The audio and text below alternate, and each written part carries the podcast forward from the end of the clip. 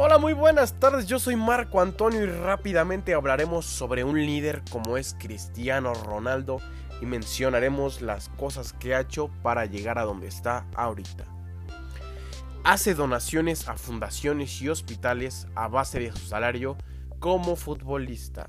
Es un deportista excepcional con muchos logros durante toda su trayectoria. Tiene una disciplina muy marcada para no desviarse y conseguir más logros de los que ya ha obtenido. Tiene diferentes artículos con su nombre, claramente es un sello del que pueden identificarlo o con los renombres que ha recibido en la trayectoria de su carrera futbolística. Y bueno, pues esto ha sido todo. Gracias por escucharme y nos vemos en la próxima.